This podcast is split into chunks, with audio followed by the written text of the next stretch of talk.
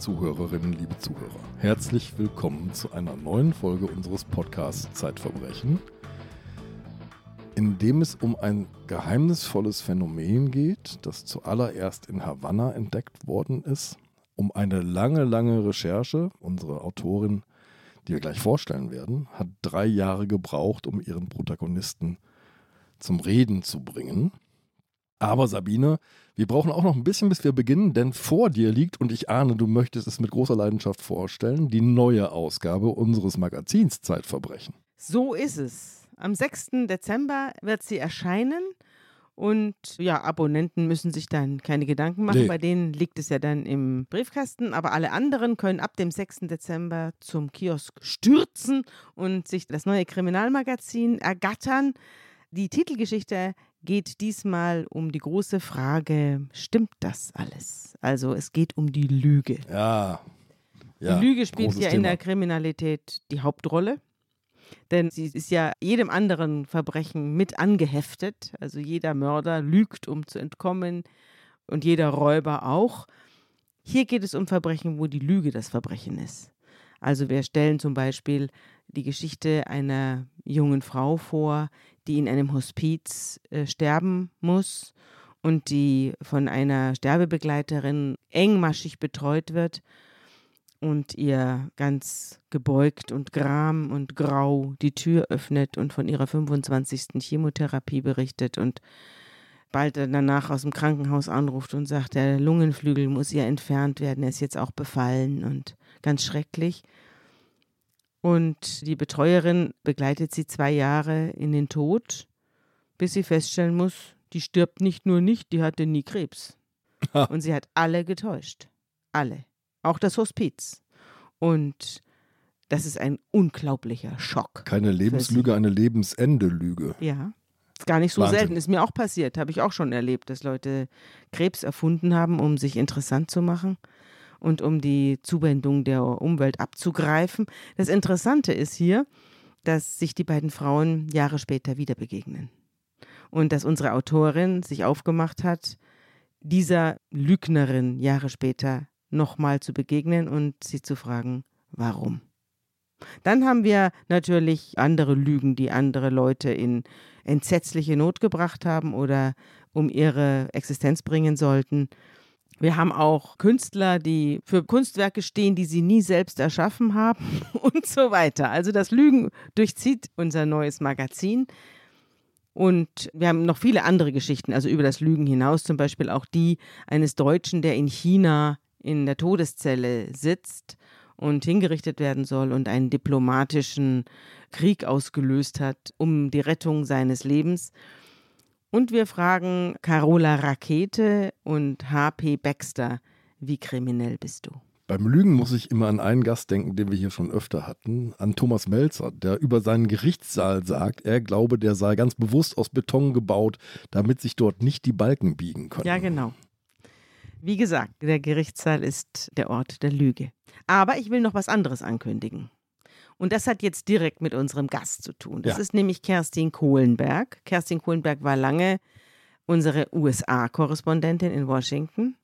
Und sie hat auch eine Geschichte mitgebracht, die, sagen wir mal, aus Amerika kommt, aber auch eigentlich die ganze Welt umspannt und extrem, extrem gruselig ist und extrem spannend. Aber bevor wir zu ihr kommen und bevor sie hier das Wort ergreift, will ich sagen, dass sie noch einen zweiten Podcast hier selber in unserem Zeit Online Angebot hat. Da heißt Die Patrioten. Dieser Podcast handelt vom Sturm auf das Kapitol vom 6. Januar 2021. Sie hat Leute, die das Kapitol gestürmt haben, dort gesprochen und hat sie zum Reden gebracht und dieser bislang hinter der Bezahlschranke verborgene Podcast wird jetzt freigegeben anlässlich der Midterms, anlässlich der Zwischenwahlen in Amerika. Und ich empfehle jedem, sich das anzuhören. Es ist ganz großartig. Auch das verbunden mit der Geschichte eines großen Lügners. Ja. Hallo. Hallo. Grüß dich, Ja. Kerstin. Ganz herzlich willkommen bei uns. Ich ahne, du hast tatsächlich ganz, ganz lange an Robin Garfield gegraben. Du hast ihn angemeldet, du hast ihn angemorst. Das Wie ist der Kontakt überhaupt an. zustande gekommen? Also ich muss sagen, ich habe die Geschichte ja nicht alleine geschrieben, sondern mit meinem Co-Autor Bernd Eberhardt. Und Bernd ist ein Wissenschaftsjournalist und er hatte den Kontakt zu der Hauptfigur Robin.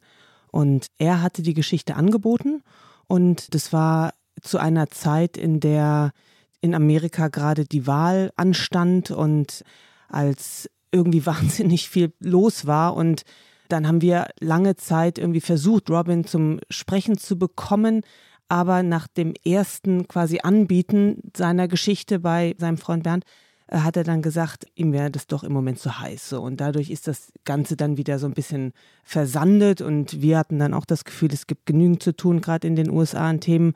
Und dann haben wir das nochmal aufgenommen, ein paar Jahre später. Dann war es wieder ein endloser Kampf, weil immer die Angst da war. Auf der einen Seite will ich Gerechtigkeit und Anerkennung, auf der anderen Seite habe ich auch Angst, dass ich mein Leben dadurch noch weiter in diesen dunklen Tunnel führe und gar nicht mehr rauskomme aus diesem sehr komplizierten Geflecht aus mir nicht glauben wollen, nicht genau wissen, woran es liegt und trotzdem ist mein ganzes Leben dadurch beeinträchtigt. Wir müssen jetzt gleich die Geschichte von Robin Garfield erzählen. Er erzählt sie euch in einem osteuropäischen Hinterhof, wie er so schön anonymisiert, wo ihr ihn getroffen habt. Also man merkt schon, die Geschichte ist wirklich heikel. Er bewegt sich sehr, sehr vorsichtig. Er hat bei diesem Treffen eine dicke Tasche dabei mit Akten und Belegen, um zu zeigen, dass das, was er da erzählt, dass da was dran ist. Es gibt haufenweise Leute, die daran zweifeln. Was ist seine Geschichte? Die beginnt in Shanghai. Ja, also Robin Garfield ist ein Mitarbeiter der Botschaft damals, als er in Shanghai ankommt und kommt dort mit seiner Familie an und für ihn ist da, geht ein Traum in Erfüllung. Er ist zum ersten Mal wieder in China, das Land, das er total begeistert bereist hat, schon als Student und zieht da in einen unglaublich glitzernden Tower ein, in den elften Stock und erzählte auch, am ersten Tag ist er sofort Dumplings essen gegangen mit seiner Familie und also für ihn ist das wirklich, da geht ein Traum in Erfüllung. Er hat in China seine Frau kennengelernt, er bringt seine beiden Kinder mit und er blickt in eine unglaublich glückliche Zukunft. Das ist so ein richtiger Karrierestart. Ne? Der ist noch relativ jung, 31 glaube ich zu der Zeit. Mhm. Und er spricht fließend Chinesisch, richtig? Genau, er spricht fließend Chinesisch, seine Frau auch. Was der, sind Dumplings? Das sind Teigtaschen. Lecker. Mhm. Dumplings sind einfach lecker.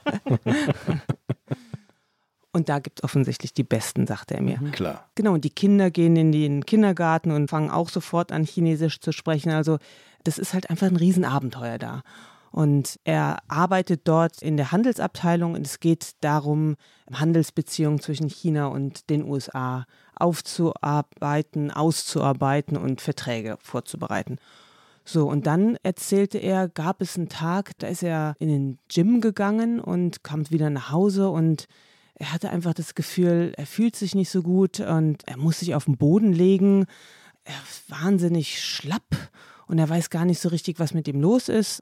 Und abends geht er ins Schlafzimmer, legt sich hin und wacht dann in der Nacht auf und merkt, dass er unglaubliche Ohrenschmerzen hat, weckt seine Frau aber nicht auf, will irgendwie auch keinen aufregen dadurch, legt sich wieder auf die andere Seite und schläft dann weiter. Und er merkt irgendwie, er weiß nicht genau, was das ist. Er hat das Gefühl, das ist so ein komisches Geräusch, was immer im Schlafzimmer ist. Er hört das häufiger abends. Was für ein Geräusch? Wie klingt das? Er beschreibt es, als wäre es wie ein Thermometer, so ein, so ein altes Thermometer an einer Heizung, mhm. das so tackert. Also ich kenne das aus den USA, wenn dann das Wasser da blubbert, es klopft. Das klopft und das macht so ein Geräusch, wenn man weiß, das kommt von der Heizung, weiß man genau, ah, jetzt wird es ah, warm ah, und. Du meinst dieses Geräusch, das, so, das so ein bisschen so knackt, wenn, ja, wenn genau. die Heizung warm mhm, wird. So ein genau. Ja. ja, so ein mhm. Ticken und Knacken. Da wird was warm und dehnt sich aus und die Materialien dehnen mhm. sich unterschiedlich aus. Mhm. Ich weiß, meine kleine Tochter hat sich immer erschrocken. Da muss ich erklären, wir wohnen in einem Altbau, das ist nur die Heizung. Mhm. Mhm. Ja.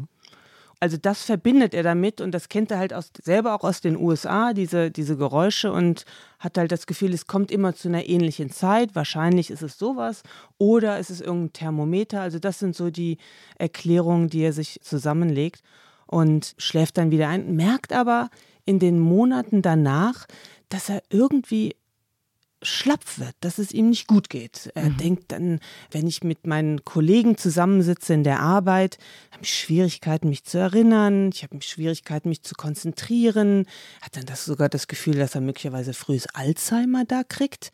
Oder ein Gehirntumor. Oder ein Gehirntumor. Mhm. Also zunehmend wird er unruhig, weil er das Gefühl hat, also hier mein Traum, den ich mir überlegt hatte, der in China stattfinden soll und den ich leben möchte, der wird plötzlich behindert und er weiß nicht genau, was es ist. Und Geht er denn nicht zum Doktor? Also er geht zum Doktor, weil er auch Schwierigkeiten mit den Augen hat. Er sieht nicht mehr so gut, dann denkt er braucht eine neue Brille, dann kriegt er eine Lesebrille. Also er tut alles das, was man normalerweise auch so tut. Man drückt es eigentlich, solange es geht, weg und dann macht man so die ersten kleinen Schritte. Dann gibt es eine Nachricht, also er liest die Zeitungen und weiß, dass da was passiert ist in Havanna, nämlich dass dort Kollegen waren, die ein Syndrom hatten, das dann in der Öffentlichkeit das Havanna-Syndrom genannt wird, die ganz ähnliche Wirkungen auf den Körper haben wie bei ihm. Also die Gedächtnisschwierigkeiten haben, die Schwierigkeiten haben mit den Augen, die unglaubliche Kopfweh haben. Und Geräusche hören, ne? Ja, Geräusche hören. Aber er bringt das nicht mit den Geräuschen in Verbindung, die er hört, weil die sagen, das ist so ein ganz spitzes Geräusch. Wie so ein Zirpen einer Grille. Ja, also jeder benutzt unterschiedliche Bilder und deshalb ja. wird es dann auch so unglaublich äh, mannigfaltig, weil man das Gefühl hat, kann das denn wirklich dasselbe Geräusch sein? Aber jeder hat natürlich andere Vergleiche, die er Aber jeder stellt. hat ein akustisches Phänomen. Mhm, genau. Mhm. Das Havanna-Syndrom geht dann relativ rasch als Nachricht um die Welt, als rätselhaftes Syndrom. Es hat in Kuba vor allem CIA-Agenten betroffen, die dort in der Botschaft tätig waren. 2016? 2016, 25 CIA-Agenten.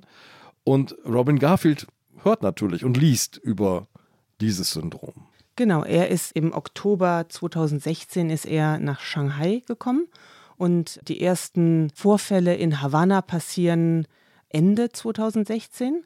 Und in der Öffentlichkeit landet es dann allerdings erst ein bisschen später. Ja. Und er hört so quasi durch Kanäle, wie man halt zu Kollegen reden hört, dass da was ist, bringt das aber nicht mit seinem Fall in Verbindung.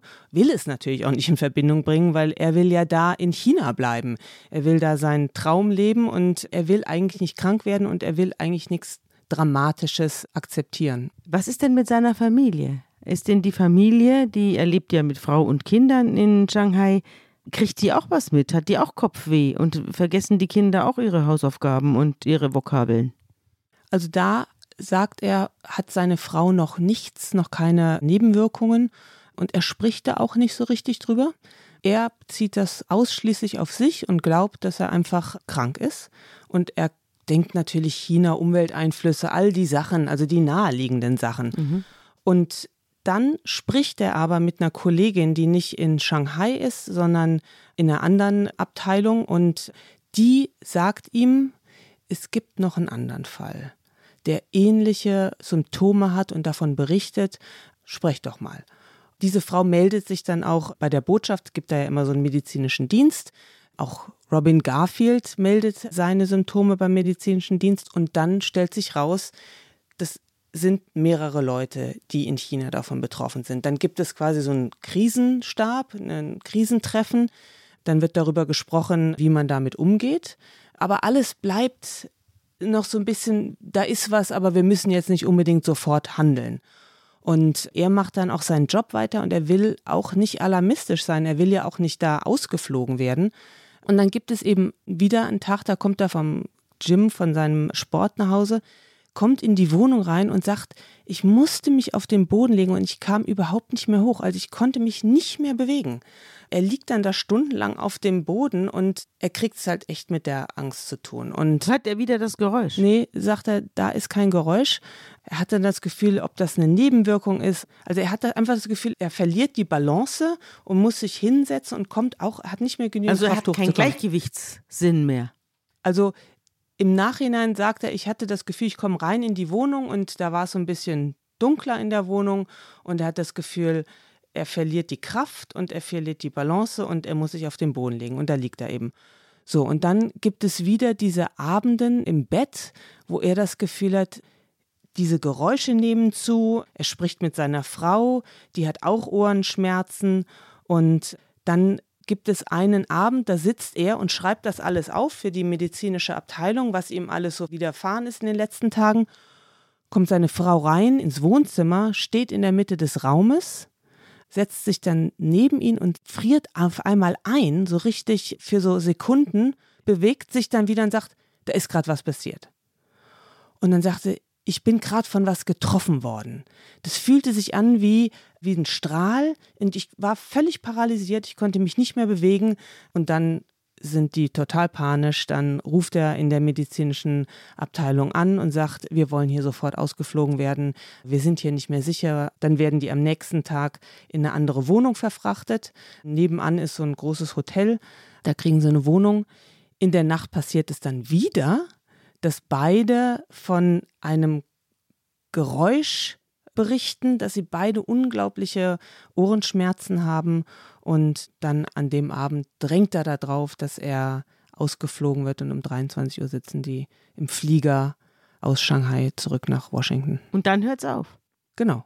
Also dann ist erstmal, dann sind sozusagen die Geräusche weg, aber die ganzen Auswirkungen auf seinen Körper, also das Gleichgewichtsgefühl, was nicht mehr da ist, die Kopfschmerzen, Schwierigkeiten zu sehen. Er sagt halt, eine seiner großen Fähigkeiten war es immer gewesen, dass er unglaublich schnell komplexe Zusammenhänge begreifen konnte und die strukturieren konnte. Und er sagt halt als Botschafter, und wenn du an der Botschaft arbeitest, musst du halt unglaubliche Mengen an Informationen aufnehmen, schnell entscheiden, was ist wichtig und das dann weitergeben an deine Abteilung.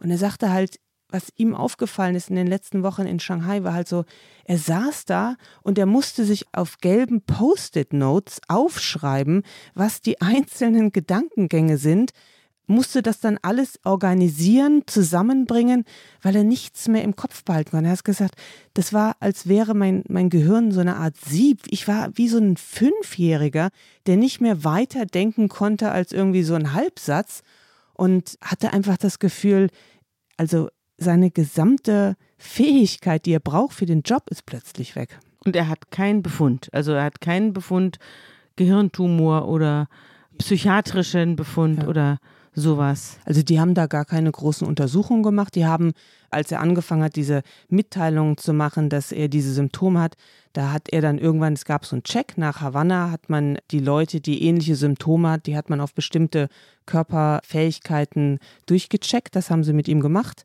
Und da wurde dann gesagt, du passt in dieses Raster. Und deshalb ging es dann auch mit dem Ausfliegen so schnell.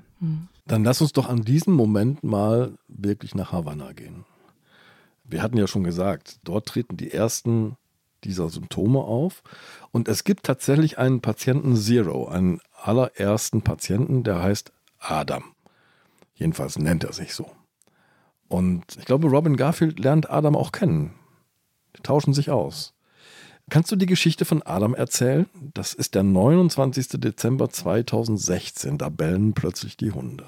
Genau, wir springen jetzt im Grunde genommen etwas vor die Ereignisse von Robin, ein paar Monate davor. Adam ist ein CIA-Mitarbeiter, das durfte er selbst nicht sagen, weil er immer noch alle seine, also die Dinge, die in seinem Beruf stattgefunden sind, unterliegen der Geheimhaltung. Aber wir haben dann mit Mitarbeitern und mit Kollegen von ihm gesprochen, die bestätigten, dass er bei der CIA dort war. Also beim Geheimdienst. Genau, und das darf man eigentlich nicht sagen, weil in Kuba keine Geheimdienstmitarbeiter eigentlich stationiert sein sollen. Nur Botschaftsangehörige. Genau. Und er wohnt in einem, einem hübschen Haus. Für ihn ist auch Kuba ein großes Abenteuer. Er war lange Zeit Polizist früher und hat sich dann eben zum Geheimdienstmitarbeiter ausbilden lassen. Und das ist auch für ihn eine der ersten großen Postings außerhalb von Amerika. Und er erzählt, dass er an einem Abend zu Hause sitzt in diesem Haus. Am 29. So Dezember 2016 war das. Und da sitzt er in seinem Haus und man muss sich so vorstellen, in Kuba, da sind viele streunende Hunde unterwegs, da ist viel Gestrüpp, Palmen vor dem Haus und es wundert ihn, an einem Tag ist es tatsächlich so, dass alle Hunde auf einmal bellen. Und er sagte, das ist ihm, ist ihm in Erinnerung geblieben, dass das so ein Phänomen war. Das passiert eigentlich nicht. Die bellen halt irgendwie alle durcheinander, aber dass plötzlich alle gleichzeitig anschlagen. Und er auch wieder ist in seinem Schlafzimmer, so wie Robin Garfield in Shanghai eben auch, wo das immer passiert ist. Und da berichtet er davon, dass er einen Schmerz spürt im Ohr, der so ist, als würde man mit einem Stift das Trommelfell durchstechen. Also so extrem und er wird bewusstlos. Und als er dann wieder aufwacht, rollt er sich aus seinem Bett und verlässt sofort den Ort, das Schlafzimmer und das Geräusch ist dann weg und er hat sozusagen noch die Nachwehen von diesem Schmerz und er weiß überhaupt nicht, was passiert ist. Er denkt, als Geheimdienstmitarbeiter ist man ziemlich vielen Angriffen von den Kubanern ausgesetzt. Er sagte halt, es kommt schon vor, dass Leute wieder zurück in das Haus kommen, nach Hause und da sind dann Fäkalien auf dem Boden. Und man weiß, die Kubaner wollen mir ein Zeichen senden. Da hat ja jemand ins Haus geschissen. Genau. Ja. Offenbar weiß jeder, wer da beim genau. Geheimdienst ist. Das ist offenbar kein Geheimnis. Ja. Und auch Botschaftsangehörige. Also man will den Leuten sagen, wir haben Zugang zu euren Häusern, wir wissen schon, wer ihr seid. Und zuerst denkt er, okay, das war auch so ein, so ein Zeichen, was mir geschickt worden ist. Und dann geht er wieder zurück, meldet das aber, wie das dann immer so der Fall ist. Mir ist da was passiert, das kommt zu den Akten. Ein paar Tage später wieder dieses Geräusch, wieder dieser Schmerz. Unglaubliche Ohrenschmerzen. Und sagt, immer im Schlafzimmer? Immer im Schlafzimmer, genau. Und er lebt alleine, es gibt da niemand anderen. Und dann geht er raus und es ist immer wieder das Gleiche. Draußen hört das Geräusch auf, der Schmerz lässt nach. Dann an einem Tag verlässt er dann auch das Haus und rennt raus, um zu gucken, ob da Leute sind.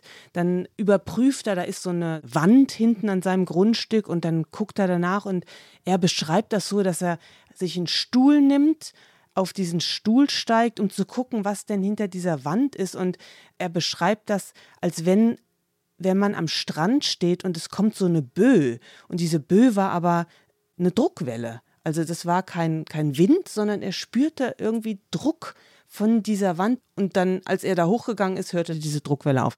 Also, es also hinter der Wand war irgendwas ja, oder irgendwer. Als würde da irgendwas Feindliches gesendet. Ja. Aber er sagt halt, ich finde noch nicht mehr Worte dafür. Ich weiß nicht genau, was es war. Es ist einfach nur bedrohlich irgendwie. Ja. Und er meldet all diese Ereignisse und es passiert aber nie was. Und er hat damals das Gefühl, das sind jetzt wenige Jahre nachdem Obama mit den Kubanern zum ersten Mal so eine Wiederaufnahme von Kontakt stattgefunden hat. Und Obamas politisches Projekt war ja, Kuba quasi aus der Liste der Schurkenstaaten zu nehmen und zu sagen, lass uns doch wieder Handel treiben. Mhm. Ihr seid so nah an uns dran als Insel, das ist doch absurd wir können doch dieses Kriegsbeil im Grunde genommen begraben. War denn die Botschaft neu eröffnet? Also als er da war, war die neu eröffnet. Genau 2014 hat Obama damals diese Gespräche aufgenommen und mhm. hat gesagt, es gab wieder Flüge nach Kuba. Ja. Und zum ersten Mal gab es dann auch wieder Gespräche, sollen wir geschäftlich miteinander zusammenhängen. Es gab Gelder, die flossen. Kubanische Zigarren mussten nicht mehr geschmuggelt werden. Ja. Mhm. Und das war Ende 2014. Anfang 2014 hatte ja Putin die Krim annektiert. Das heißt, es gab wieder so eine Art Ringen. Ne? Wer mhm. hat über welchen Teil der sozialistischen, kommunistischen Ideologie, wer hält zusammen. Und die Kubaner hatten ja immer eine enge Beziehung zu Russland. Und jetzt plötzlich schnappt sich Obama dieses Land. Nach über sagt, 50 Jahren ja, Feindschaft. Mhm. Und sagt, komm, hier mit uns habt ihr eigentlich eine bessere Zukunft.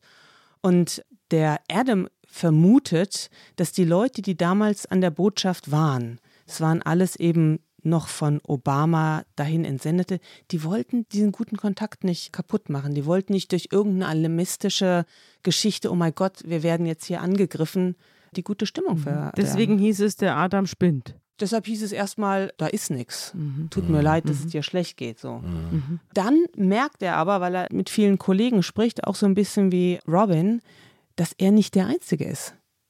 Den Arzt, mit dem er spricht, der sagt ihm, ich habe das auch gehört. Er sagt von einer anderen Kollegin, die bei ihm gewesen ist. Und der Adam merkt plötzlich, ich bin hier nicht der Einzige, der unter diesen Symptomen leidet. Aber es passiert trotzdem nichts. Dann gibt es Vorfälle. Bei ihm ist es wirklich regelmäßig, immer in Abständen von ein paar Tagen passiert das im Schlafzimmer. Er flieht dann zum Teil. Seine Freundin wohnt in einem anderen Haus, ist auch Botschaftsangestellte. Dann übernachtet er bei der. Immer wieder, wenn er zurückkommt in seiner Wohnung, gibt es dieselben Vorfälle. Und irgendwann ist er dann in den USA, besucht seine Familie und geht dort zum Arzt. Und der Arzt sagt ihm, also die geht es so schlecht, du bist so runtergekommen, Kopfweh, Balance auch bei ihm nicht mehr vorhanden, auch dieser ganze Stress, den er mit dem Körper macht, also er hat einfach das Gefühl gehabt, ich kann auch meinen Job nicht mehr so richtig machen. Ich bin einfach irgendwie, ich bin krank. Und der Arzt sagt ihm, bleib hier. Also geh nicht zurück nach Kuba, das ist eigentlich zu gefährlich. Aber die CIA sagt, nee, nee, deine Stationierung ist in Kuba, du musst zurück. Dann kommt ein hochrangiger CIA-Mitarbeiter nach Kuba, übernachtet dort in einem Hotel und hat plötzlich dieselben Erlebnisse. Meldet das sofort und da kommt dann was ins Rollen. Wenn die Chefs jetzt auch schon leiden, ist dann mhm. so ein bisschen, da muss ja was dran sein. Und dann gibt es Krisenstab, wird auch wieder darüber geredet und dann werden Adam und die Betroffenen zurückgeschickt. Die kommen nach Miami und werden durchgecheckt dort an der Universität. Es gibt Gehirnscans, es gibt Balanceübungen und da wird im Grunde genommen dieser Test entwickelt, der dann letztendlich auch Robin machen musste in Shanghai. Und dort stellt man fest, dass er Symptome hat, als hätte er eine Gehirnerschütterung ohne irgendwelche äußeren Merkmale. Mhm. Also das Gehirn ist in Mitleidenschaft geraten. Es wird festgestellt, es gibt Schwierigkeiten, die Signale, die das Gehirn zum Gleichgewichtssinn schickt, diese Verbindung scheint unterbrochen zu sein. Mhm. Und deshalb haben die Leute Schwierigkeiten, ihr Gleichgewicht zu halten. Mhm. Und zusätzlich ist noch die Schwierigkeit beim Sehen. Adam stellt man dann fest, ist auf einem Auge fast blind. Und diese Gleichgewichtsstörungen tauchen bei ihm deshalb auch so enorm stark auf, wenn er in dunkle Räume kommt. Mhm. Also mit Licht kann er das noch ausgleichen, das eine der Auge. Der Sehsinn gleicht mhm. sozusagen mhm. aus, was der, aus. der Gleichgewichtssinn nicht leisten genau. kann. Genau. Sobald mhm. es aber dunkel wird, mhm. kann der das nicht mehr ausgleichen. Und das waren so Dinge, die er gemerkt hat in Kuba. Sobald es dämmert und dunkel wird, fällt er hin. Und so wird daraus plötzlich ein Symptom und eine zusammenhängende medizinische Geschichte. Das sogenannte Havanna-Syndrom. Mhm. Und du zitierst hier einen Experten, einen Neurologen, James Giordano, der 25 Kuba-Reisende oder Kuba-Diplomaten untersucht hat. Und der sagt vor allem diesen Satz, wir können sicher sagen, dass mit diesen Leuten in Havanna etwas geschehen ist. Er zieht den Vergleich zu einer Schussverletzung. Es gibt keine Eintrittswunde, keine Austrittswunde, aber zwischendrin ist einiges passiert, was auf eine Beeinträchtigung des Gehirns hindeutet. Nur was? Mhm. Und das ist das große Rätsel. Man sieht, es gibt körperliche Schäden. Aber sieht man wirklich körperliche Schäden? Also man sieht Funktionsstörungen des genau. Gehirns. Also du hast gesagt, Gleichgewichtsstörungen, es gibt diese Kopfschmerzen. Ja, das Gehirn ist ja verändert im Scan. Man sieht es schon. Man sieht es wirklich Diese auf den Bildern. White Mass, mhm. von der man dann spricht. Ne? Ja, graue ist, Masse, weiße Masse. Die ist reduziert. Okay. Und das sind so die Beweise, die gesammelt werden. Und das Problem ist, wie kam es dazu? Und dann fangen die natürlich an zu überlegen.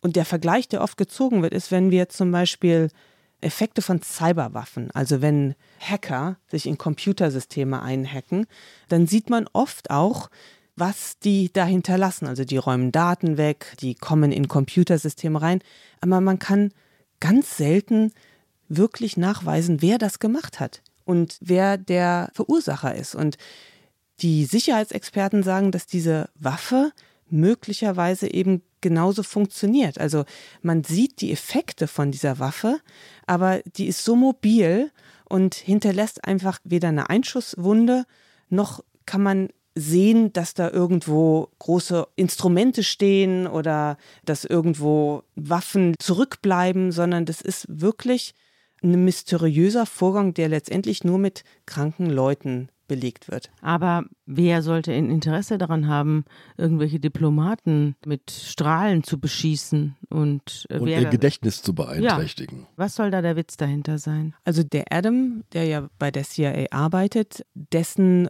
Theorie und die Theorie später dann auch im Außenministerium, die verfolgt wird, ist, können da ausländische Nationen hinterstecken. Also wer könnte ein Motiv haben, wer könnte ein Interesse daran haben, dass die Amerikaner sich aus Kuba zurückziehen? So. Die Russen. Also Adam geht davon aus, dass das der Versuch war, diese Botschaft, die da seit einiger Zeit wieder neu ist, wieder zu verkleinern oder zumindest mal die Leute so zu unruhig zu machen, mhm. dass sie sich zurückziehen. Mhm. Und es ist ja 2016 und nachdem quasi die erste Hilfewelle über die Opfer gerollt ist und man sagt, okay, fahrt nach Miami, lasst euch durchchecken, veranlasst Donald Trump und sagt, 60 Prozent der ganzen Leute in Kuba ziehen wir ab. Und damit könnte man sagen, hat das sein Ziel erreicht. Hat es sein Ziel erreicht. Der Gegner. Hm, man könnte ja auch weiter fragen, wer könnte ein Interesse daran haben, dass Handelsbeziehungen zwischen China und den USA nicht zustande kommen? Durch die Arbeit der Botschaft in Shanghai zum Beispiel. Wir haben da mit John Bolton gesprochen, der war der nationale Sicherheitsberater von Trump. Bis er rausgeschmissen wurde. Bis ja, er rausgeschmissen wurde zu der Zeit. Und der sagte, als ich davon erfuhr, hatte ich sofort erst die Chinesen und dann die Russen, dachte ich, dass die dahinter stecken. Denn die Chinesen hätten großes Interesse daran, dass es Probleme, außenpolitische Probleme zwischen Russland und Amerika kommt. Er hatte dann aber das Gefühl, wenn er sich historisch anguckt, wie die Russen mit den Amerikanern umgegangen sind im Kalten Krieg, da gibt es viele Vorläufer. Und er erzählte dann am Telefon von einem Fall, das nannte man das Moskau Signal. Mhm. Das war im Kalten Krieg. Und da wurde in den 50ern bis sogar 76 Signale, Mikrowellensignale in die amerikanische Botschaft gesendet durch die Russen. Und damals hat man das geheim gehalten und hat weder den Botschaftern noch den Botschaftsangestellten davon erzählt, weil man mal wissen wollte, was die Russen eigentlich im Schilde führen. Und da dachte er, es gibt seitdem diese Geschichte, dass die Russen mit Mikrowellen, mit Schallwaffen arbeiten und hatte dann das Gefühl, das ist möglicherweise die naheliegendere Erklärung. Sind denn andere Diplomaten anderer Länder in Kuba, China oder sonst wo jemals mit solchen Symptomen irgendwo aufgeschlagen? Kam irgendwann mal ein deutscher Botschafter und sagte, ich höre komische Geräusche und seitdem kann ich nicht mehr gerade gehen. Oder ein italienischer oder ein skandinavischer Botschafter, der auf einmal nicht mehr sehen kann oder alles vergisst. Es gab tatsächlich Fälle in anderen Ländern. Der Fall, der für uns die ganze Geschichte nochmal ins Rollen gebracht hat und durch den sich auch Robin dann letztendlich dazu bereit erklärt hat, mit uns zu sprechen, war ein Fall an der Berliner Botschaft. 2021 sind dort zwei Mitarbeiter in der Botschaft, zwei amerikanische Mitarbeiter. Also auch ähm, wieder Amerikaner. Es hat wieder Amerikaner getroffen. Sind immer Amerikaner. Immer. Also mhm. das war meine Frage. Mhm. Also es gab nie Botschafter oder Diplomaten aus anderen Ländern, die von einem solchen Angriff betroffen gewesen wären nichts, was bekannt ist. Mhm. Und dort wurden zwei Frauen Opfer. Mit einer haben wir gesprochen und die erzählte eben wieder eine ähnliche Geschichte. Auch Schlafzimmer, Wohnung, es war Corona, sie war halt viel zu Hause. Wo wohnte sie denn in Berlin? Am Leipziger Platz, also gar nicht so weit von der Botschaft entfernt. Und sie sagte halt, man hat ganz gut Einblick in meine Wohnung, denn das hat große Fenster, das ist relativ weit oben. Und sie sagt, aus meinem Fenster sehe ich sogar den McDonalds gegenüber in der Berlin Mall. Also wenn man da sie als Ziel ausgesonnen hat, gab es eine ganz gute direkte Verbindung in die Wohnung. Und sie war eben zuständig für Themen, die mit Disinformation, kurzfristig Nord Stream 2 zu tun hatte. Also alles Themen, die Russland-related sind. Und auch Robin hatte ja in China was damit zu tun, dass es Verhandlungen zwischen China und Amerika gibt, was den Russen auch nicht unbedingt gefallen hat. Denn wer hat am meisten davon, wenn Amerika und China keine gute Beziehung hat? Das ist auch Russland. Also wenn man sich sozusagen von der Motivlage dieser ganzen Sache nähert, hat man schon das Gefühl, dass viele Finger auf Russland zeigen. Und zudem gibt es eben in Berlin noch den Fall, dass Berlin ein Ort ist, an dem die Russen sehr aktiv sind, was äh, Geheimdienstaktivitäten mhm. angeht. Und da gab es eben, als die Frau, mit der wir gesprochen haben, als die nach Berlin kam, gab es gerade kurz vorher diesen Vorfall, dass die Russen, wie sich dann später in einer Gerichtsverhandlung herausstellte, einen Tschetschenen haben am Tag ermorden lassen im kleinen Tiergarten. Und damals sagte eben der BND-Chef, der deutsche Nachrichtenchef, die Aktivitäten der Russen nehmen zu. Und das ist alles eine Form von einer hybriden Kriegsführung, die wir seit dem Kalten Krieg eigentlich nicht mehr kennen. Ja. Bruno Karl war das, ne? der mhm. sagte, er könne sich auch vorstellen, dass auch solche Waffen der Bestandteil einer expansiven Außenpolitik seien. Mhm. Mhm. Aber wie kann das sein, dass so eine expansive, aggressive Außenpolitik in China stattfindet, wo an jeder Ecke eine Videokamera steht und der Staat immer weiß, was jeder einzelne seiner Bürger, Klammer auf, und seiner Gäste, Klammer zu, macht? Das muss doch dann mit Einverständnis passiert sein. Müsste, ja. Wenn das so ist, dass da russische Operatives oder russische Agenten unterwegs sind. Aber wie gesagt, das sind alles Teile dieser Geschichte, da gibt es überhaupt gar keine Belege, das sind nur noch nicht mal Indizien, das sind Motivlagen, die hin und her überlegt werden.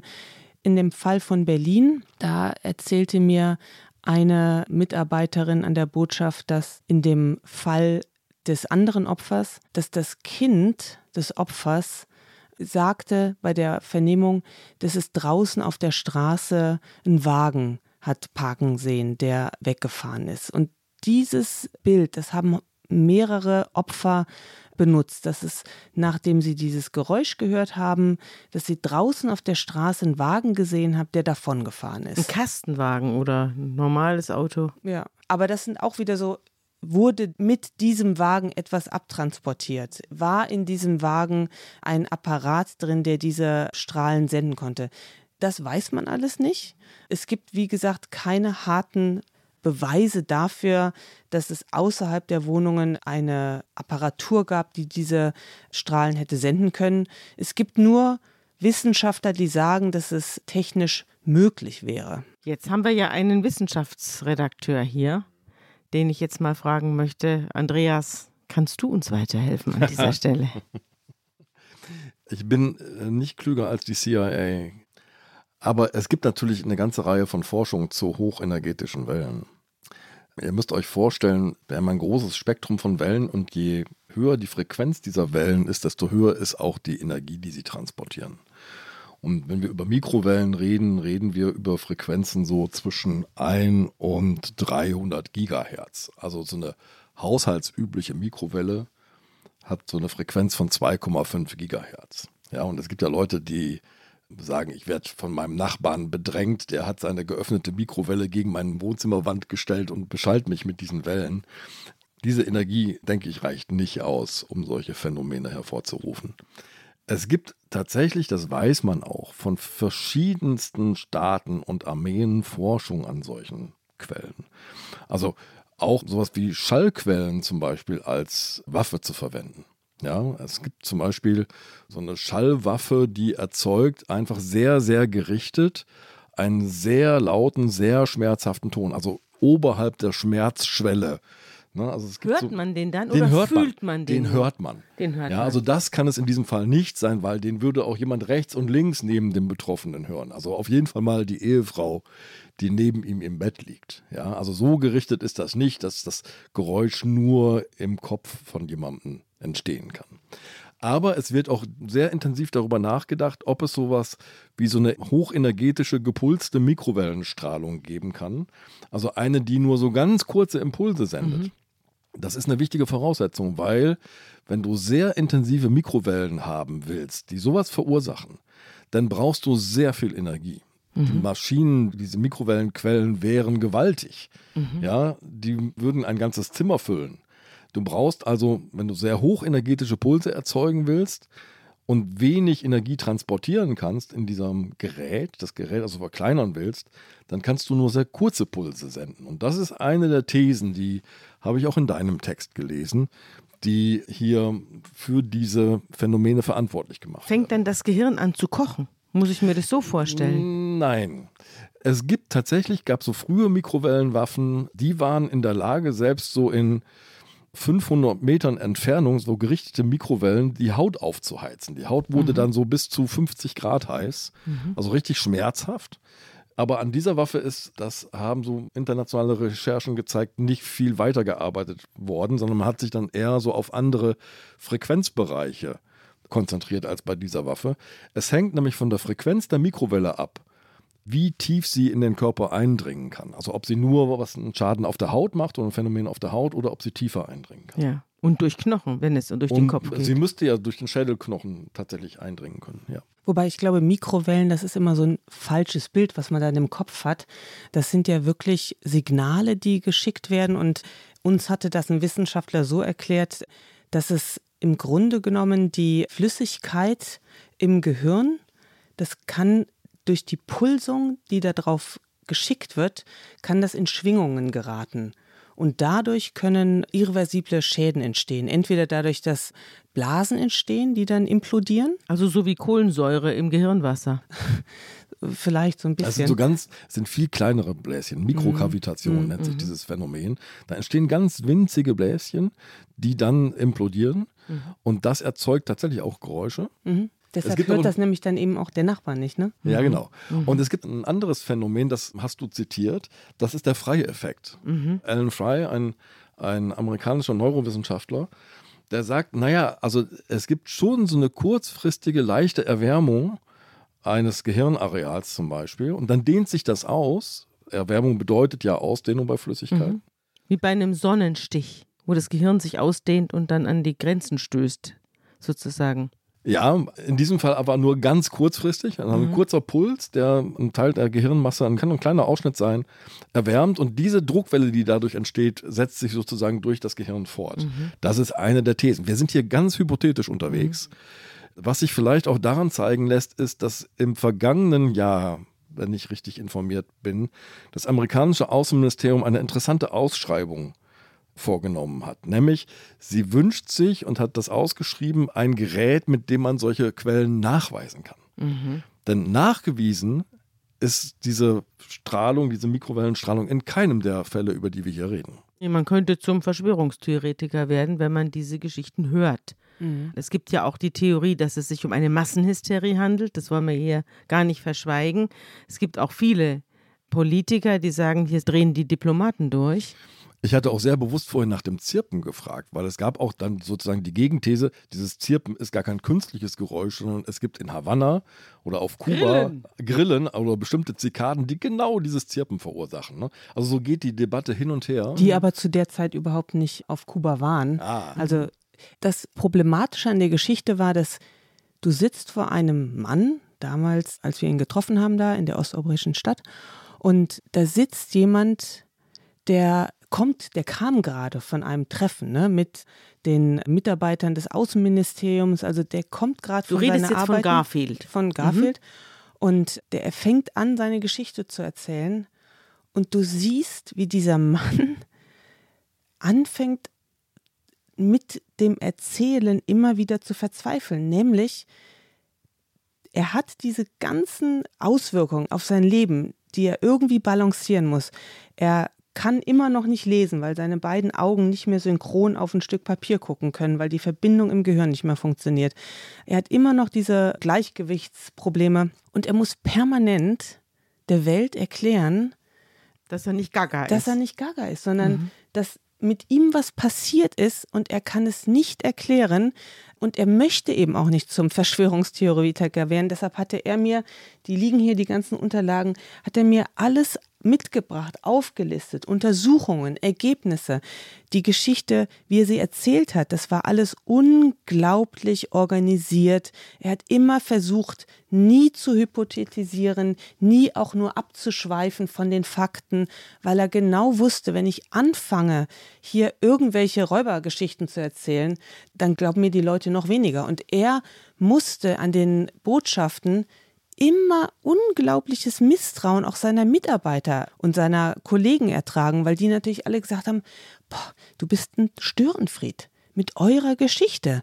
Ihr zieht die ganze Zeit diese Geschichten auf uns, dass mit uns was nicht stimmt, dass da Probleme sind in den Botschaften. Und ihr macht unsere schönen, neuen, frischen diplomatischen Beziehungen kaputt mit euren Superstories. Das auf der einen Seite und ihr lasst uns halt irgendwie wie Clowns aussehen.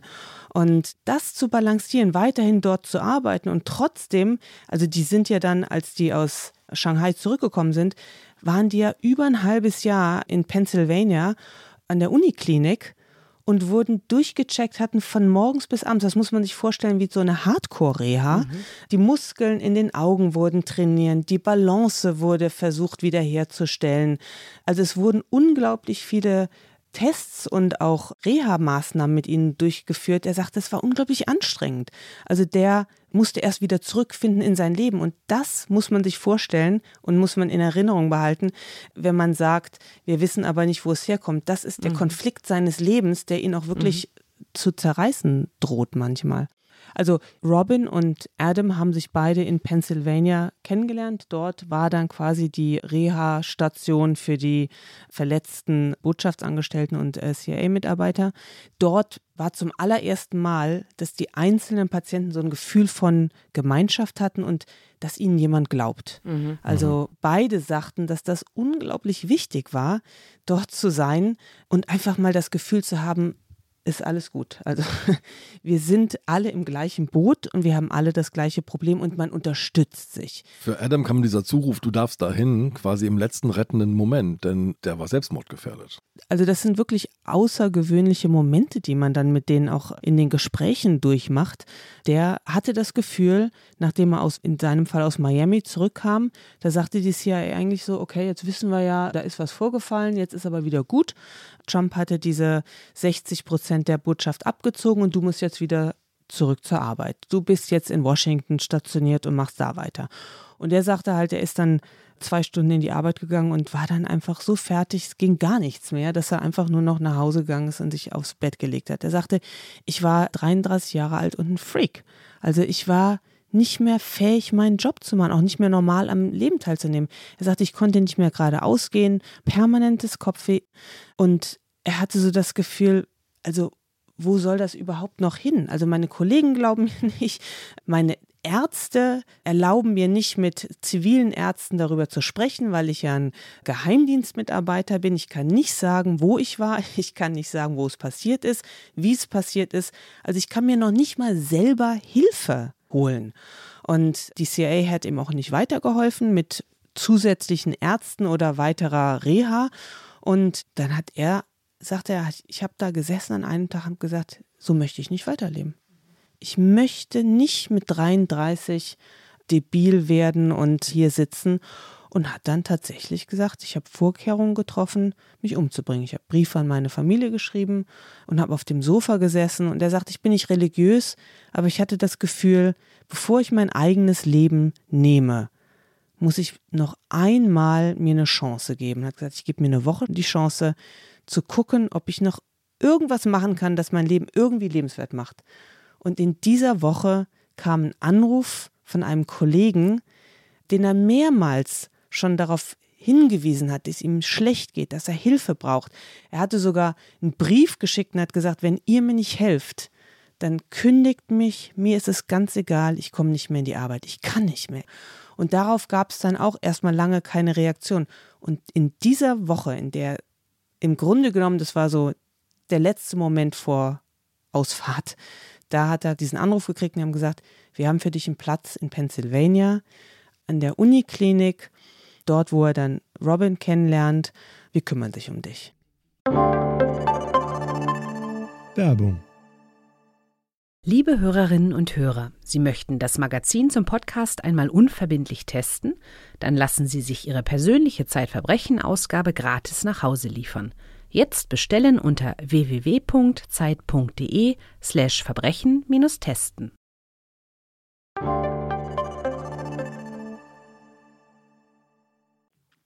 Und dort in Pennsylvania hat er sich dann eine Wohnung genommen und eine Überwachungskamera eingebaut, weil er gesagt hat, ich, ich traue niemanden mehr. Und in der ganzen Wohnung hat er eben Sensoren und diese Kamera, die den Eingang überprüfte. Und da hat er mir das Video dann auch geschickt. An einem Tag kommt er abends nach Hause und sieht auf dieser Videokamera ein Blinken, also es hatte Bewegungen aufgenommen und spult die ab und sieht, und das habe ich dann auch gesehen, wie eine Frau, man sieht die von hinten braune Haare, Zopf und so ein blaues T-Shirt, wie die in die Wohnung kommt? Hat offensichtlich einen Schlüssel, oder? Das sieht man nicht. Also man sieht nur, wie sie die Tür öffnet, ob sie das jetzt mit einem Dietrich oder wie auch immer das gemacht hat. Sie geht in die Wohnung rein und dann geht sie halt aus diesem Rahmen, den die Kamera aufnimmt. Man hört was und dann kommt sie wieder rein, aber man sieht das Gesicht nicht ganz. Es ist so ein bisschen verschwommen. Diese Überwachungskammer sind ja doch ein bisschen grisselig und geht raus. In der ja Wohnung gruselig. ist nichts verändert und er sagt dann halt, er kann sich nur vorstellen, dass die nach Unterlagen gesucht hat. Denn eine Sache, die er mir auch erzählt hat, die wir dann in der Geschichte nicht geschrieben haben, weil die Uniklinik es verweigert hat, uns dazu eine Aussage zu machen, ist, das System mit all den Daten, die Uni hatte ihre ganzen Daten über die Patienten im Netzwerk gespeichert, da wurde versucht, das zu hacken. Und ihnen wurde irgendwann gesagt, wenn ihr euch in eure Patientenplattform einloggt, das geht jetzt nicht mehr, das passiert jetzt alles nur noch schriftlich, weil offensichtlich die Gefahr bestand, dass das nochmal probiert wird. Er war dann wahnsinnig äh, sauer, dass er sagt, das ist wieder so ein Moment. Ich weiß, dass das passiert ist. Das wurde mir am Telefon gesagt, bitte nicht online jetzt mehr reingehen. Und keiner verifiziert das. Also keiner will uns in dieser Geschichte irgendwie helfen. Und Adam ist jemand, der nie wieder zurückgegangen ist in seinen Job. Der, Was macht der heute? der lebt sehr zurückgezogen, möchte auch nicht, dass man weiß, wo das ist. In Wäldern Amerikas und ist Frührentner. Kannst du noch die Geschichte von den Kindern von Robin Garfield erzählen? Die ist ja auch in Amerika geschehen. Genau, das sind jetzt alles die Teile der Geschichte, die in Pennsylvania passieren. Rund um dieses Reha-Programm sozusagen. Ja, da sind jetzt alle zusammen. Genau. Aber da geht es irgendwie weiter. Genau, und das ist dann wieder so ein Fall, da gibt es auch wieder, wir haben das sehr reduziert geschrieben, weil also Robin selbst ist nicht sehr stark darauf eingegangen, auch um sozusagen diese Geschichte überhaupt noch begreifbar zu machen für jemanden, für den sowas natürlich völliger Sci-Fi-Geschichte ist. Aber er sagte, es gab auch in Pennsylvania, da sind sie mehrmals umgezogen, zum Schluss haben sie in der Wohnung da gelebt, gab es immer wieder Zeichen davon, dass Leute in der Wohnung waren, dass Fenster auf waren, die beim Verlassen der Wohnung zu waren, dass sie fotografiert wurden von Leuten. Also Adam hat dann auch zwei Leute einmal mit dem Auto verfolgt. Die waren die ganze Zeit wie so eine offene Wunde. Also es verheilte irgendwie nicht, weil sie das Gefühl hatten, wir werden hier permanent noch beobachtet. Und bei Robin war es so, die waren in ihrer Wohnung und da gab es dann einen Vorfall, der sie wieder unruhig gemacht hat. Dann sind sie in ein Hotel gezogen. Man muss sich das dann so vorstellen, ich habe mir immer vorgestellt, im Grunde genommen wie so permanent Verfolgte, die immer ihren Ort wechseln müssen, ne? damit sie irgendwie wieder zwei Minuten Vorsprung haben. Wie Dann ein Zeugenschutzprogramm. ja, Mhm. und die sind dann in ein Hotel in Pennsylvania gezogen und dort schreibt, es war wie so ein U, diese Wohnung in diesem Hotel. Und die Kinder lagen im Bett und abends, er ist im Bett, wacht auch davon, dass die Kinder weinen und so wimmern. Und dann geht er in das Zimmer von den beiden Kindern, Mädchen und Junge, beide noch nicht schulpflichtig. Und beide sehen so aus, als hätten sie so einen Albtraum. Gleichzeitig Schlagen um sich, schlagen um sich und wimmern und weinen und dann hält er seinen Kopf. aber schlafen beide. schlafen beide, ja, ja. Hält er seinen Kopf an den Kopf von seiner Tochter und da hört er dieses komische Geräusch, das er aus Shanghai kennt oder zumindest mal ähnlich ist, so, so ein Rauschen, so ein ganz komisches, pochendes Rauschen. Dann nimmt er seine Tochter. Also das rauscht im Kopf der Tochter. Nee, nicht im Kopf, sondern er hört das an am Kopf. Da ist dieses Ja. Geräusch. Sobald Ja. er den Kopf von dem Kopf wegnimmt, ist es weg. Also er geht quasi in so eine Zone um diesen Kopf. Nimmt die Tochter, bringt die raus aus dem Zimmer, geht zurück zu seinem Sohn, horcht auch dort am Kopf und merkt, da ist dasselbe Geräusch. Und dann ist totaler Alarm. Dann werden die Kinder raus aus dem Zimmer, dann rennen sie unten in die Lobby, weil sie das Gefühl haben, wir müssen einfach nur mit Leuten zusammen sein. Also das kann nicht sein. Das war am 4. Juli 2018. Und da entscheidet er, ich kann nicht mehr.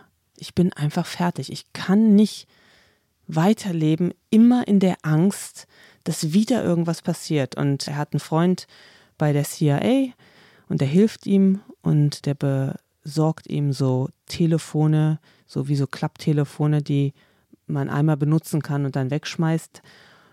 Die Kinder werden von seiner Mutter abgeholt. Die Oma fährt nach Norden mit dem Zug, steigt dann auf dem Gleis um, um wieder zurückzufahren, fliegt in die Berge von Kalifornien und Robin und seine Frau auch Verwirrungstaktik in eine Richtung umdrehen und tauchen unter. Insgesamt 200 amerikanische Diplomaten und CIA-Mitarbeiter sind da mittlerweile von dieser Havanna-Syndromatik betroffen. Mhm. Und was macht denn der Herr Garfield heute?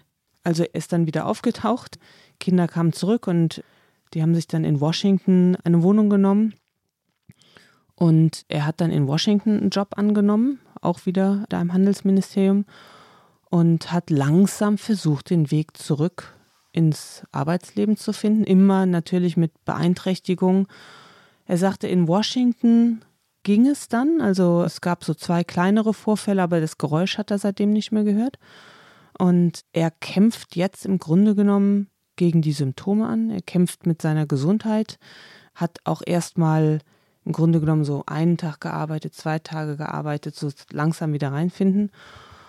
Und hat sich dann beworben auf einen Job in Brüssel, ist jetzt gerade in der amerikanischen Botschaft in Brüssel und hätte gerne 50 Prozent am Anfang gearbeitet und dann langsam aufgestockt, so wie es ihm der Arzt auch empfohlen hat, also langsames Wiedereinsteigen.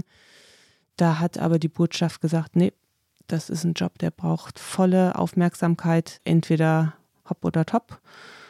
Und seitdem sagt er, er kämpft wirklich mit dem Job. Er sagt, früher konnte ich unglaublich viel lesen, jetzt muss ich mir zum Teil Berichte zusammenfassen lassen von meinen Mitarbeitern.